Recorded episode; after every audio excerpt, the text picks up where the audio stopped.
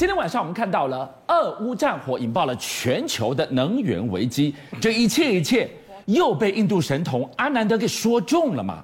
我们今天晚上要带你来看中国打造四十层楼高的巨无霸海上印钞机，到处挖绿能，背后想都没想到，居然引爆电动车。续航至上的战争，没错。刚才主持人提到说，阿兰德的这个预言，阿兰德在去年十月的时候，他曾曾经说到，未来一年的时间呢，全世界会面临到包括说像能源危机、极端气候、经济动荡、电力短缺、供应链混乱，还有新冠肺炎，还有还有饥荒等七个灾。我们看，哎，他特别点名说，亚洲某些地方特别严重。是。如果我们看到说，哎，电力短缺，最近不是我们台湾刚发生到这个跳电的，昨天才黑一片，所以大家都说，哇，好像他有讲中了。那包括说像整个欧洲了，因为这一次的俄罗斯这所谓经济的动荡啦，甚至能源的危机，大家都说哇，他好像某种程度又说中了。好，那我们知道世界各国现在经历过这一次的乌俄战争之后，都知道说我能源呢要自主，而且我能源呢可能要未来要朝，譬如说更多的绿能发展，因为你知道煤煤炭或是天然气，毕竟还是受制于外人嘛。好，那于是呢，中国的这个动作是越来越快。我们知道中国呢，它因为这个缺限煤，因为缺煤的话产生一个缺电的这个状况，那天然气又大涨，所以他们最近就说，哎，我们要。这个开发一些新的这个发电的这个这个技巧技术，好，他们最近在宣传什么波浪能发电？他说每一天的发电呢，可以满足一百户四口之家使用的一个状况了。危机带来转机吧？你看到去年去年的冬天，在东北三省蔓延全境的。缺煤、限电、冷死的危机，对，结果现在你要靠波浪发电，对，发得了这么多电让你用吗？发不了，他们也要努力的发，因为还有什么？还有风力发电，还有这个包括说太阳能发电等等的替代能源。因为我们知道，其实习近平之前喊出所谓的二零三零年是碳达峰，那二零六零年是碳中和。那这个目标之下，中国无论如何都一定要努力的发展这个相关的替代能源。那最近呢，他们在下刚这个下水了一个非常亚洲最大的十三兆瓦的这个风电。电机组，是他二月底的时候在福建的这个三峡风场就正式的组装。你可以看，这是中这个亚洲最大十三兆瓦的这个风电机组。就像你知道，它这个规模相当大，它只要轻松的转一圈的时候呢，它可以发大概二十二点八度电。那是二十二十二点八度电呢，它如果一台的话，不断的这样发。不断的发电了之后呢，它可以满足二点五万家庭一年的这个用电啊，所以它整个是这个发电量或者这个发电规模都是亚洲最大的一个状况啊。所以你的意思说，今天的离岸风场，我老个猜瑞克，他就在那边转，对，自然日以夜日以继夜的转，对，而且没有什么太阳下山，对，不上班的事，是，有风他就拼命的印钞，对，而且真的如同军相说，它是印钞机。为什么是印钞机呢？第一个，它耗能不但是非常低之外，我们如果用这个目前中国它大概约莫是五万五兆瓦的这个状况来说的话，一年大概可以赚个这个三三五亿左右，是。那你可以让十三兆瓦的话，哇，这一年的话有八九亿人民币的这个入账啊，这等于是说，如同您讲。到的就是一个海上印钞机，而且是二十四小时不断运转的这个印钞机。好，那除了这个风力发电之外，事实上中国也在打造所谓的太阳能发电。那他们目前太阳能发电，当然大部分都在说，包括说我这个内蒙古或者在青海这一带。是，他们最近在青海的这个塔拉滩这个地方呢，他们有一个这个光伏园区，光伏园区就是我们的太阳能产业啦。对，它这个整个你看，就像密密麻麻的太阳能板，它太阳能板就全部铺在这个地上，因为当地的为什么铺在这个地方？因为当地也是荒漠，那荒荒漠一片的话，你也没办法种植，所以我干脆就把它拿来当成是所谓的这个节能减碳的一个太阳能的产业园区。那整个面积高达六百零九平方公里，大家可能对这个没有什么印象，对不对？好，我跟大家讲，就是一个新加坡。新加坡大小就是约莫是六百零九平方公里左右。你去想想看，整个新加坡你把它铺满满的，全部都太阳能板。是，那你看，为了节能减碳的话，它每一年的话发电量可以高达八千万度电。所以你知道，事实上这个这个太阳能规模下去之后，我觉得对整个西部啦，或者说对整个中国大陆的节能减碳，当有非常大的这个帮助。节能减碳的大框架之下，穷尽一切洪荒之力去找电、去挖电，对，就连。核电复兴也在所不惜。没错，因为核电在中国大陆的定义里面，它是属于绿能的产业是一一环。所以呢，事实上在福建的这个福清的这个核能发电厂，这个所谓的华龙一号的这个机组，因为它其实它已经经过运转，运转之后呢，他们最近把它在二月初完成第一次的大修跟这个换料。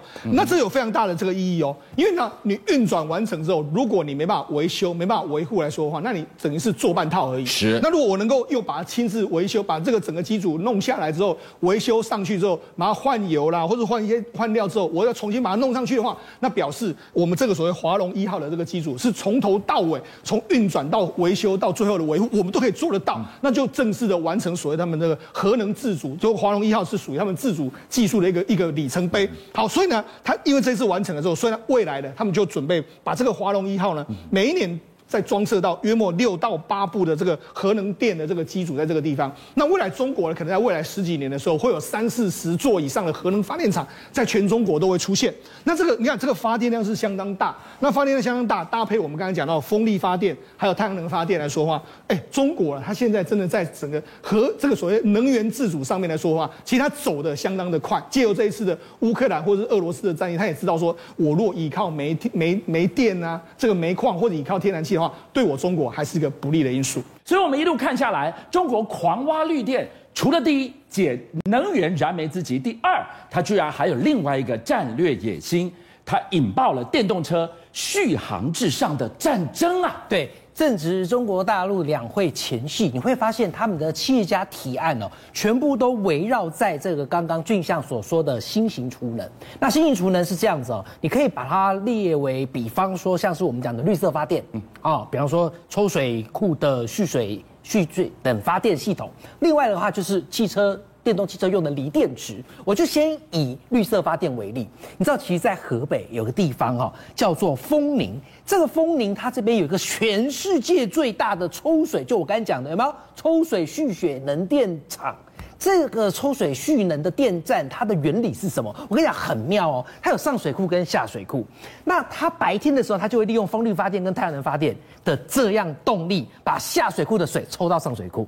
然后到了晚上，上水库放水。是不是放水又有所谓的这个能量产生？所以这就是我刚才讲的嘛，抽水蓄水它所产生的新能源。我把白天太阳上班工作吸收的电力，对，利用未能把水抽上去，对，等到太阳下班了，嗯，它再刷下来继续供电，哇，我储能，我电力提供就很稳定了。你知道宁德时代它最近就在研发一种。新型的我们讲的锂电池啊，那锂电池是这样子，它现在其实有所谓的寿命。你知道我们一般电动车不是都讲说大概充饱一次电可以跑六六百公里左右，七百，就六百大概是现在的大家觉得很厉害了哈。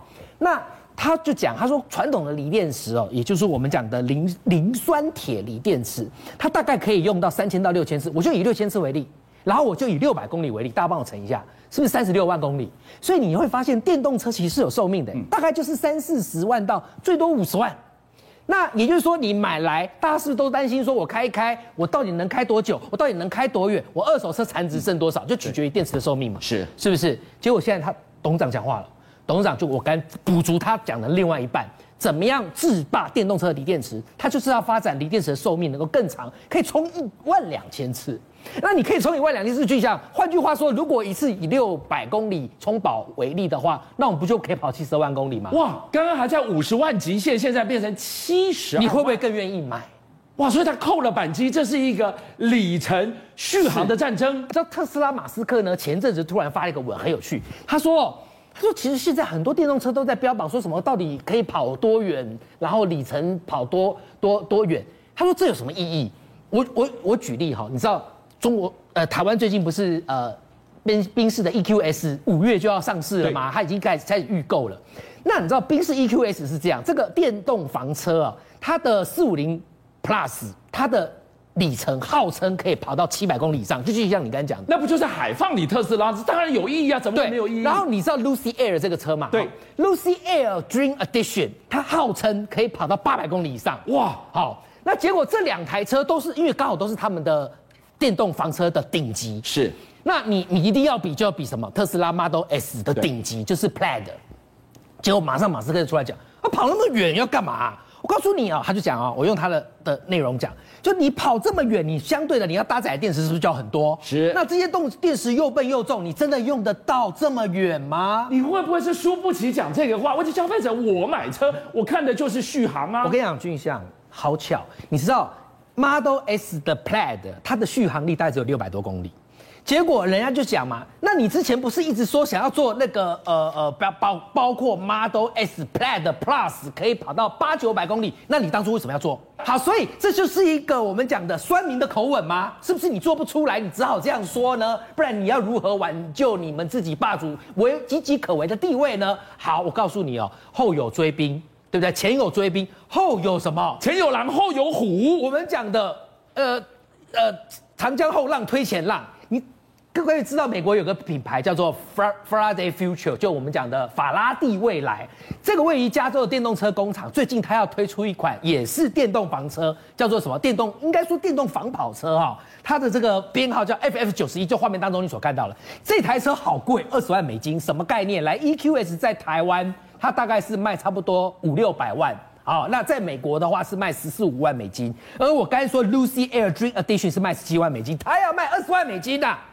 他凭什么可以喊这个价？对，凭什么？哈，我告诉你，它敢卖这个价格，除了它是最号称目前全世界最豪华的电动房车之外，它拼的就是电池。你知道它的电池？我我要举个概念，EQS 配备的电池，它大概是一一千 kWh。那就像刚刚我说的那个一直在。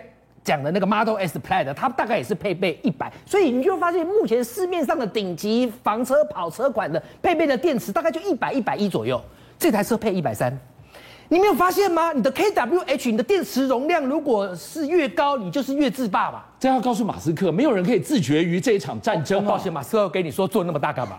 好，那不管怎么样，法拉第 Future 公布这一台，而且他敢二十万美金，他一定有这个市场嘛？好，还不止哦。顶级市场，如果马斯克你说跑那么远干嘛？对不对？呃，何必需要能够再冲就好了？那中级车市场呢？你也快要被人家吞并吞吞吞并了，你知道吗？来，未来中国大陆的电动车品牌未来 NIO ET5，这 ET5 是去年发表的，这台车一看它是中级房车，一看就是剑指 Model 3而来。那你告告我告诉你，它到底领先 Model 3哪里？它的续航力一千公里。多少一千？对，你一定会很好奇，这一台是什么神车？怎么会有一千公里的续航力？超过了 EQS，超过了我刚刚所说的 Lucy Air，甚甚至是那个我们刚才说 FF 九十一，对不对？来，原因很简单，它的电池，我猜应该也是宁德宁德时代吗？一百五十 kWh，哇，它比刚刚的那台 FF 九十一一百三。一百三还高了，是，所以你会发现电池的电池容量，当然它牵扯到电池制造的技术，它也牵扯到电池的寿命等等。所以为什么两会期间前戏要把这所谓的新能源也好，或者是电池制霸技术也好，列为企业家提案的首选？所以到处挖绿电，挖完绿电就要储能，储能不止除了这个能，还剑指电动车的续航啊！我应该跟这样具象报告，在本土的话就是电力就国力，那在海外的市场。锂电池你能够称霸，你等于称霸全世界的电动车。邀请您一起加入五七报新闻会员，跟俊相一起挖真相。